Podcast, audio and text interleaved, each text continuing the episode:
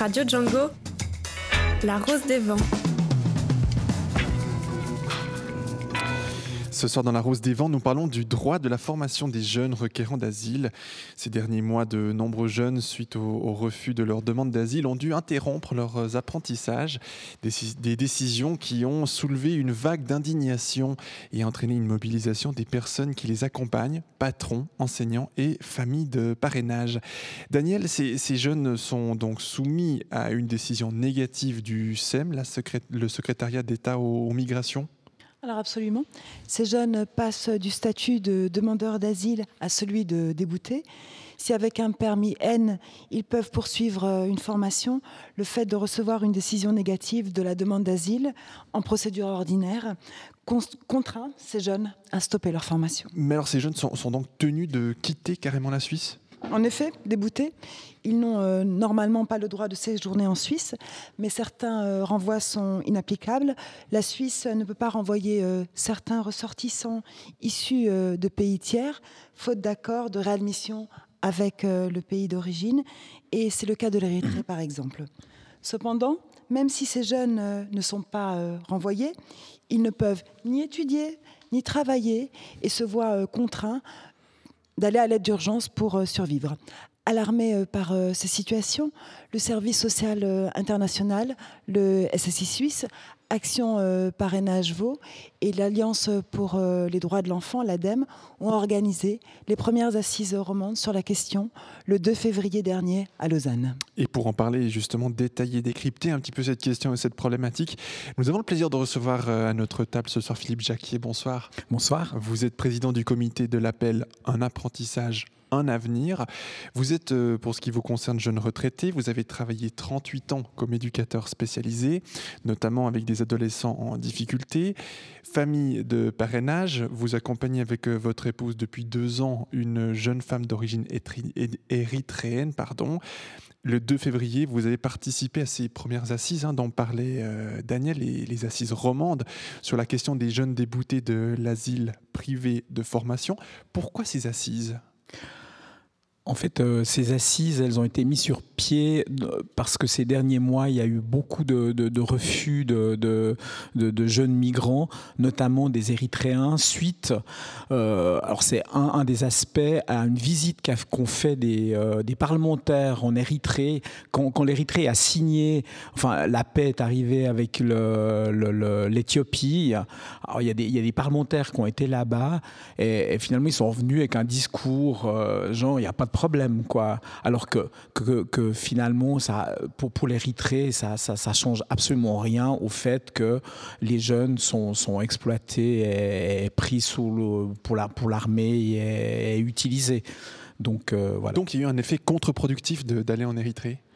Ah, moi, je pense, oui. Alors, ça n'engage enfin, pas que moi, mais je pense que c'était contre-productif, oui, tout à fait. Surtout, surtout dans le retour, parce que enfin, c'était des parlementaires, ils ont été cadrés par le gouvernement, enfin voilà, donc c'était pas, ils n'ont pas été cherchés dans la rue d'à côté, si, enfin, ils, ont, ils ont gobé ce qu'on leur, a, leur a bien voulu leur dire.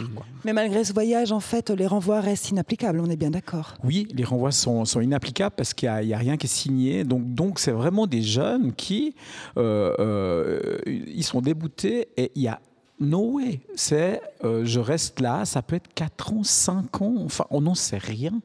Donc, donc c'est juste. C'est le no man's land. Oui, tout à fait.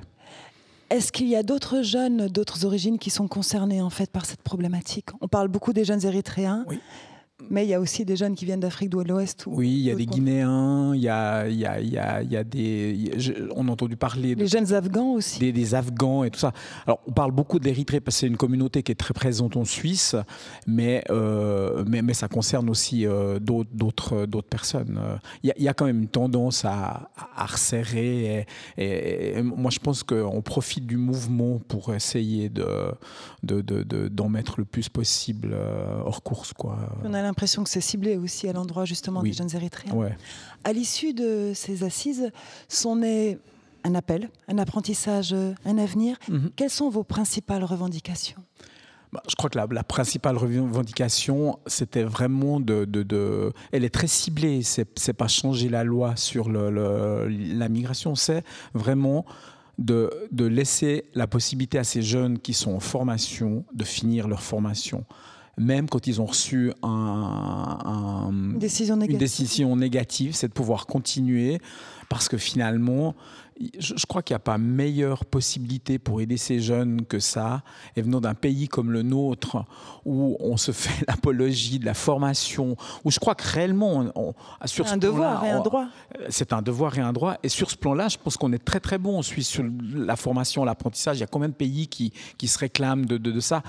Et c'est juste schizophrénique de penser que des jeunes qui le sont, qu'on fait l'effort de s'intégrer, on, interrompt, c'est juste un non-sens. Quoi. Donc on comprenne bien, du jour au lendemain, à partir de la, réception de ce, de ce non-droit, c'est terminé, plus d'apprentissage, plus d'études, plus de cours. Voilà, ils peuvent plus. Euh, et, les patrons qui, les avaient engagés sont, euh, ils sont, euh, s'ils les accueillent, ils sont à, mandat. Enfin, voilà. Donc, donc c'est vraiment du, jour au lendemain. Donc, ce qui, ce qui crée juste des situations dingues. Quoi. ce qui veut dire que ces jeunes basculent à l'aide d'urgence. À l'aide d'urgence, ouais. Et donc, ils n'ont plus aucun soutien, on va dire, du corps éducatif et encore moins du corps des enseignants. C'est ça. C'est ça, c'est l'aide d'urgence, c'est j'attends qu'il se passe rien quelque part. Euh, parce que comme ils ne sont pas renvoyés, c'est juste des années perdues euh, alors qu'on pourrait en faire autre chose. Quoi. Plusieurs voix ont signé cet appel, justement, dont les patrons dont vous parliez euh, tout à l'heure. Les patrons semblent peu informés de la part des autorités, en fait, des, des implications et des risques qu'engage en fait le suivi d'un jeune migrant. Mais comment se fait-il qu'il y ait ce manque de transparence de la part de l'État? Normalement, en fait, il y a quand même une collaboration entre l'économie suisse et les autorités fédérales et cantonales. Mm. Mais parce que je pense que ce n'est pas une priorité. Finalement, ces patrons qui, qui, engagent des, des, apprentis, ils ont souvent été approchés ou ils ont une sensibilité et tout ça. Mais la Suisse, en tant qu'État, ne favorise pas euh, forcément le fait que, que des migrants qui ont fait une demande fassent un apprentissage ça, fait trop peur sur le fait que dire ah, tiens s'ils restent en apprentissage après ils vont rester ici. Enfin, il y, a, certainement plein de peur derrière tout ça. Donc il n'y a pas d'infos et c'est vraiment des des, initiatives individuelles des patrons ou des associations, c'est des, des, liens créés avec les milieux professionnels, c'est tout ça qui font que les gens trouvent euh, un apprentissage. Est-ce que vous avez eu des nouvelles justement de ce jeune érythréen qui a participé euh, aux assises? Il y a d'ailleurs un film qui a été fait sur lui, mhm, mhm. qui était euh, plâtrier peintre, je crois. Est-ce que finalement il a pu obtenir en fait une voie de recours ou pas? Alors non, non, il n'a pas obtenu de voie de recours. Je crois qu'il est toujours en Suisse, mais il est toujours dans ce, dans ce no man's land. Quoi. Donc euh, voilà. C'est vrai que suite à ça, certains ont, ont, réagi très fort, sont partis en disant euh, ben finalement je vais tenter ma chance ailleurs. Il y en a qui étaient en, Belgique, il y en a avec, avec euh, ben, les accords de Dublin, c'est-à-dire quand ils sont quand ils se font avoir en, Belgique, euh, ils sont ils sont ramenés. enfin donc donc c'est tout un réseau. Ils sont de nouveau sur la route. Et c'est ça qui est terrible. En Europe, la formation, elle est autorisée à continuer? Est-ce qu'ils ont le droit de continuer à une formation même s'il y a une décision de renvoi En Europe Non, je pense pas. Je sais pas. Ça, je peux pas vous répondre à creuser. Peut-être qu'avec les accords du Dublin, à partir du moment où ils ont le droit de séjourner, par exemple en Italie, ils ont peut-être la possibilité de poursuivre une formation tant qu'il n'y a pas eu de décision négative en Italie. Ouais, je ne sais pas. Ce qui serait aussi intéressant, c'est de savoir en fait quelles ont été les réactions du, corps enseignant et en fait euh, des, responsables de, suivi qui suivent ces jeunes mhm. euh, donc euh, durant leur, formation. Quels sont les échos que vous avez pu avoir pendant les assises? Bah, je, crois que les échos qu'on a eus, c'est que finalement, c'est une perte de sens de leur travail. C'est quand même compliqué de dire tiens, on, va, on, met beaucoup d'énergie à ce qu'ils apprennent le français, à ce qu'ils s'intègrent. Euh, avec toujours une idée de formation, et, ça se termine comme ça. C'est une négation de toute cette énergie qui est mise, mais aussi pour les familles, les familles de parrainage, aussi pour les éducateurs dans les foyers. Enfin, tout ce travail qui va quand même vers d'accompagnement, d'accompagnement, il est, il est broyé. Donc c'est vraiment, euh, de nouveau, moi je pense que c'est vraiment du non-sens, quoi. Mais quelle est la responsabilité des éducateurs à partir du moment où ces jeunes sont déboutés et qui se retrouvent à l'aide d'urgence? Est-ce qu'il y a quand même un accompagnement qui se fait? Bon, déjà, quand ils sont pas à l'aide d'urgence, euh, les, moyens quand même sont assez légers. Donc l'accompagnement, enfin, on lit pas mal d'articles là-dessus. Il est quand même, euh, voilà, c'est peu d'éducateurs pour euh, pour beaucoup de jeunes. C'est quand même, voilà.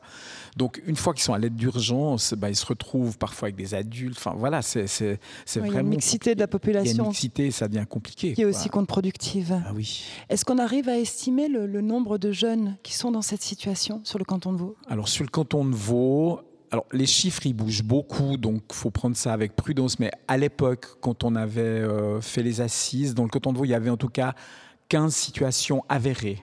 Après, il y en avait plusieurs, euh, on ne savait pas trop et tout ça. Mais, mais par exemple, dernièrement, euh, sur le canton de Berre, il y en a 45. Donc au niveau suisse, euh, il y en a finalement pas mal. Quoi. Mais moi, le, chiffre, quand on, quand on, dit 15, ça peut paraître. Mais il y en aurait un.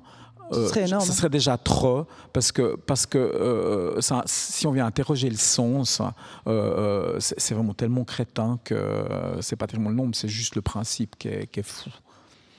Finalement, on pourrait aussi se demander quelles sont les conséquences pour ces jeunes et comment est-ce qu'on fait pour parer à ces cassures quand on est éducateur et quand on est aussi famille de parrainage Et est-ce qu'on n'a pas une responsabilité morale en tant que famille de parrainage? Bon, qu'est-ce qu'on fait? Eh bien, euh, moi, je crois qu'il y, a tout le lien qu'on crée avec, il y a, y a accompagner. Euh, je, pense que c'est ça, pas lâcher dans ces moments-là. Maintenant, le devoir moral par rapport à, à ces jeunes, c'est vrai que chaque famille s'engage. Euh, moi, je pense qu'il ne faut pas trop les charger. Elles, elles, ont un devoir moral du lien qu'elles ont créé avec ce jeune, mais, mais après, c'est un peu leur histoire, quoi, parce que sinon, ça serait transférer toute cette responsabilité sur ces familles. Il y en a qui s'investissent beaucoup, il y en a qui s'investissent moins, il y en a qui trouvent des solutions, mais là, on est, on est plutôt dans une, dans une situation, euh, enfin, dans, une, dans une idée individuelle, quoi. Euh. Est-ce que des familles ont eu l'idée, parce qu'on parle beaucoup des jeunes érythréens, de contacter l'ambassade érythréenne à Genève pour essayer d'avoir en fait une, une mobilisation institutionnelle et non citoyenne? Alors, il y a des actions au niveau, au niveau institutionnel, il y en a beaucoup un peu dans tous les sens.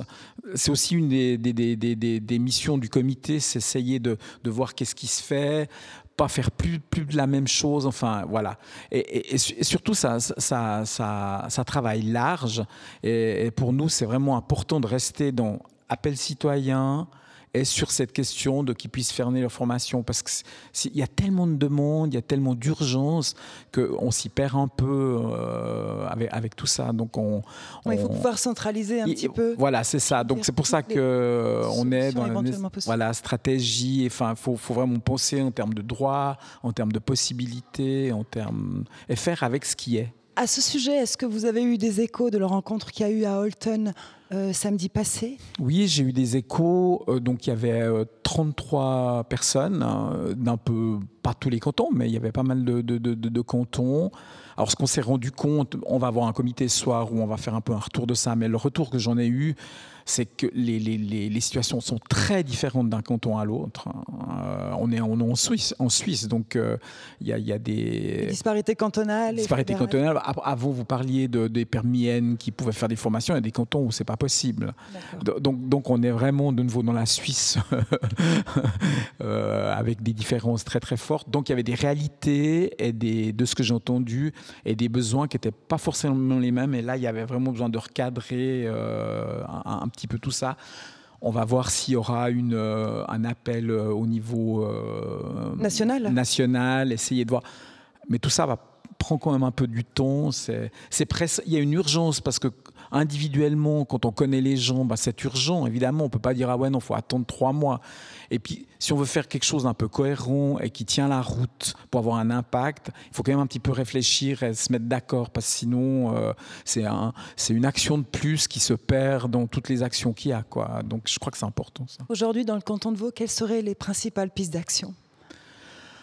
Bon, bah ça, ça va être poser l'appel euh, au niveau, euh, au niveau du, du cantonal, euh, voir comment on va le faire, approcher ben, ben, les milieux politiques pour les informer. Je crois que c'est beaucoup un travail d'information, c'est un travail de fourmi aussi. informer la population aussi. le travail d'information des politiques est déjà fait. Oui, oui, largement. Mais, il est, mais, mais je, crois, je crois qu'on peut pas le faire une fois. Enfin, dans, ils sont dans, le déni? Mais ils sont aujourd'hui, c'est quoi, c'est quoi ce qui est porteur, c'est le climat. Faut, faut être clair. Hein. Mm. Donc, donc, donc, donc euh, il, faudra dire oh oh. Euh, il y a aussi d'autres choses. Quoi. Il y a des priorités. Il y a des priorités. Euh, et donc, donc c'est un travail qui de longue haleine. De longue haleine. Alors pour conclure, en fait, on va vous faire écouter un son, mais avant, on va le contextualiser dans un article qui est paru donc euh, en janvier dans le quotidien euh, La Côte. Euh, l'établissement vaudois d'accueil pour les migrants, précise que l'insertion en fait de ces jeunes sur le marché du travail ou de la formation est une priorité. Que ces démarches sont indépendantes des décisions fédérales et cantonales. Écoutons à ce sujet Mario Gattiker, secrétaire d'État aux questions migratoires, invité par Forum le 1er février 2019. D'autre part, il faut aussi être clair. La procédure d'asile n'est pas prévue pour que quelqu'un travaille ou qu'elle fait un apprentissage, mais c'est une procédure qui euh, examine si une personne est persécutée politiquement dans son pays d'origine, qui fuit de la guerre, etc. Nous avons décidé que la décision est négative, que les gens doivent partir. Euh, c'est la situation euh, d'une politique d'asile qui me semble logique parce que, comme j'ai déjà dit, l'apprentissage ou le travail, ce n'était jamais l'objectif d'une telle procédure ou de tel séjour. Philippe, comment expliquer ce double discours entre le devoir de ces jeunes de s'intégrer notamment par la formation et le travail et la procédure d'asile qui ne tient plus compte de cette donne une fois que les jeunes ont atteint leur majorité? Elle est difficilement explicable. Enfin, euh, c'est, euh, enfin, il, rappelle quand même que la procédure d'asile, c'est, juste, euh, on pose une demande et si c'est non, c'est non. C'est un accueil provisoire. C'est un accueil provisoire, alors que finalement, on a mis en place tout un tas de choses pour les accueillir, pour qui. Donc, donc, on est vraiment dans ce, dans ce, dans cette tension qui est, qui est, qui est, qui est, qui est quand même assez forte mais, je trouve que le discours de, M. Gatière montre bien le, mur qu'il y a à, franchir pour, pour, pour, avancer les choses. Quoi. À ce jour, l'État reste sourd à ce jour, l'État reste sourd. C'est sur cette malheureuse conclusion qu'on va rester ce soir. Euh, on suivra l'évolution de, cet appel que vous avez mené et dont vous présidez le comité. On le rappelle, euh, l'appel est nommé un apprentissage, un avenir pour ces jeunes érythréens, mais pas que pour tous les autres ressortissants euh, en, Suisse en cours d'apprentissage. Merci beaucoup Philippe Jacquier. Merci. une très bonne soirée à vous. La société civile s'est mise en mouvement hein, pour défendre ces jeunes migrants déboutés, privés de formation, des décisions lourde de conséquences pour des jeunes déjà fragilisés et par leur parcours migratoire, Daniel? En effet, Fabien, ces jeunes, par ces formations, euh, gardaient l'espoir de voir euh, leur situation se stabiliser, caresser le rêve de pouvoir s'installer en Suisse. Or, euh, les privés de formation se traduit par une rupture brutale, les renvoyant au néant. Plus de permis, plus de formation, interdiction de travailler. Dans ce contexte, comment se reconstruire? Effectivement, c'est une bonne question. Face à ce non-sens, des voix s'élèvent euh, pour que, la situation des jeunes déboutés qui ont commencé une formation soit reconsidérée. Il a d'ailleurs été souligné lors de la dernière conférence des directrices et des directeurs cantonaux des affaires sociales qu'un soutien renforcé s'imposait pour ces jeunes en pleine reconstruction. Merci beaucoup Daniel pour ce sujet. Une très bonne soirée. Merci beaucoup. À bientôt. Un sujet à retrouver et à réécouter sur notre site www.django.fm.